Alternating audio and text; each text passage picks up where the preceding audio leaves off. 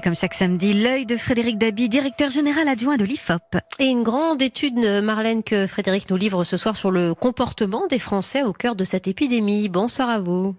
Bonsoir Wendy, bonsoir à tous. Alors que le confinement euh, est prolongé pratiquement un mois après les premières annonces, comment cette euh, décision d'être confiné est-elle vécue par les Français, Frédéric? Alors c'est vrai que c'est une décision qui n'est absolument pas euh, anodine, hein, qui est absolument hors norme, inédite, inouïe, et au préalable on peut dire que dans les enquêtes d'opinion, on a vu une approbation très forte de la décision d'Emmanuel Macron d'avoir confiné la population française. D'ailleurs ça a été au cœur de la remontée de sa popularité. Toute proportion gardée, Wendy, c'est un peu ce qu'on a avait vu quand François Hollande avait décrété, après les attentats du mois de novembre, l'état d'urgence. Les Français adhèrent au principe du confinement et souhaitent même hein, dans des enquêtes un renforcement des conditions du confinement. Alors on, va s'intéresser euh, aux ressentis euh, tout de même très très différents selon à la fois euh, la, la, sphère sociale mais aussi les générations parce que c'est un confinement qui remet en lumière beaucoup d'inégalités et beaucoup de souffrances parallèles. Tout à fait Wendy, c'est vrai que l'expérience de confinement, hein, ce loft story si je puis dire hexagonal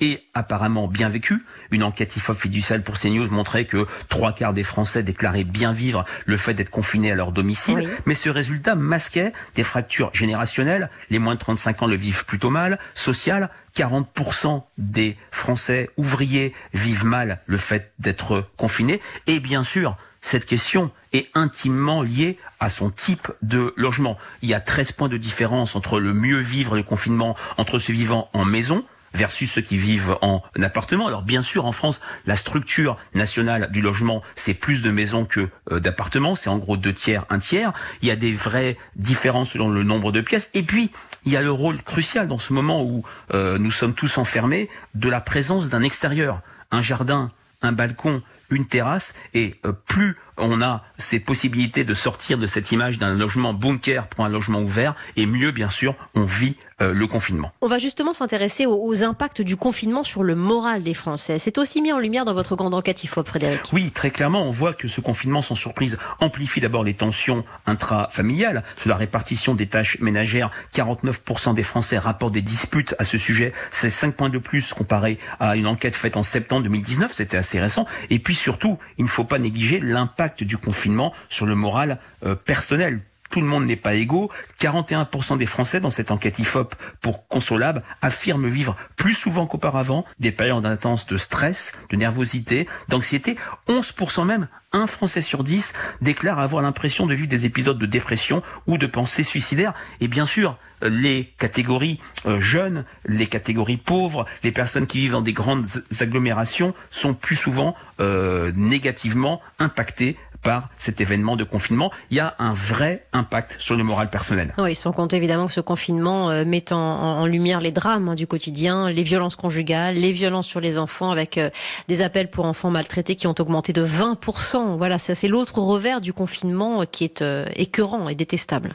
Oui, tout à fait. Il y a une sorte d'effet accélérateur lié au confinement de tensions intrafamiliales, de mhm. drames familiaux. Alors, je parlais de tensions sur la répartition des tâches ménagère, ça peut prêter à sourire, Wendy, mais on voit très bien qu'il y a un lien entre ces tensions avec de la violence verbale, voire avec de la violence physique. Et puis il y a des tensions qui se focalisent sur l'accompagnement scolaire euh, des enfants. C'est moins dramatique, mais on voit qu'il y a des sujets sur lesquels il y a des vraies conflictualités, notamment la question du temps passé des enfants face aux écrans. Bien sûr, y a des moyens. Hein. Ces questions mm avant le confinement, elles ont, elles apparaissent ou plutôt elles sont amplifiées voire exacerbées. Et des moyens lorsque vous avez seulement un écran pour euh, quatre ou cinq enfants à la maison, comment faire l'école dans ces conditions C'est c'est pas simple. Euh, pour ces raisons-là, pour ce moral aussi qui est impacté, euh, l'exécutif a donc fait le choix d'une politique de petits pas avec un confinement annoncé, prolongé tous les 15 jours. Ça c'est une stratégie évidemment face au moral des Français. Voilà. Alors c'est vrai que c'est une stratégie à double tranchant. D'un côté, elle peut être bien perçue parce qu'on prépare petit petit à petit les Français à un confinement euh, long. D'un autre côté, ce choix d'avoir opté pour, si on a été sévère par le supplice chinois de la goutte d'eau, si je puis dire, euh, d'avoir opté pour un confinement renouvelable, eh ben peut peut-être, euh, je dirais, exacerber ces chutes de morale, cet impact du confinement sur le moral personnel, ces situations de stress, de nervosité, dans un moment où la météo est particulièrement clémente. On voit à quel point ce confinement, cet événement inédit, hors norme, inouï, fait ressortir de manière criante les inégalités, les différences sociales, les différences liées à son logement et puis euh, les éléments liés à son moral personnel. Grande enquête sociologique à retrouver euh, pour le compte de, de l'IFOP qui nous permet d'éclairer justement le rapport des Français au confinement.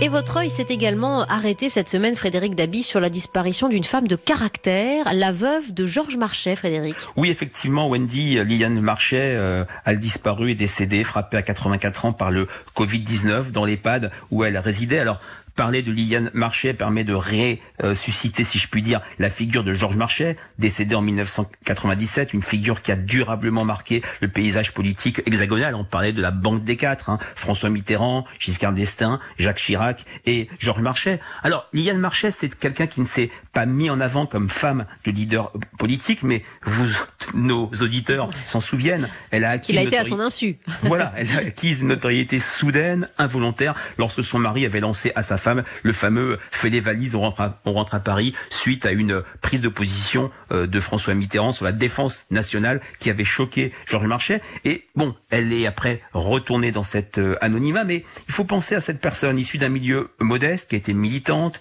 dirigeante du PCF et qui a fait bloc avec Georges Marchais, un peu comme euh, Jeannette Vermache avait fait bloc avec Maurice Thorez, et elle l'a fait jusqu'au bout. Quand en 2015, la mairie de Villejuif, qui était passée au centre droit, avait eu pour projet de débaptiser un parvis Georges Marchais, elle était montée au créneau et je rappellerai que des juges lui avaient donné raison.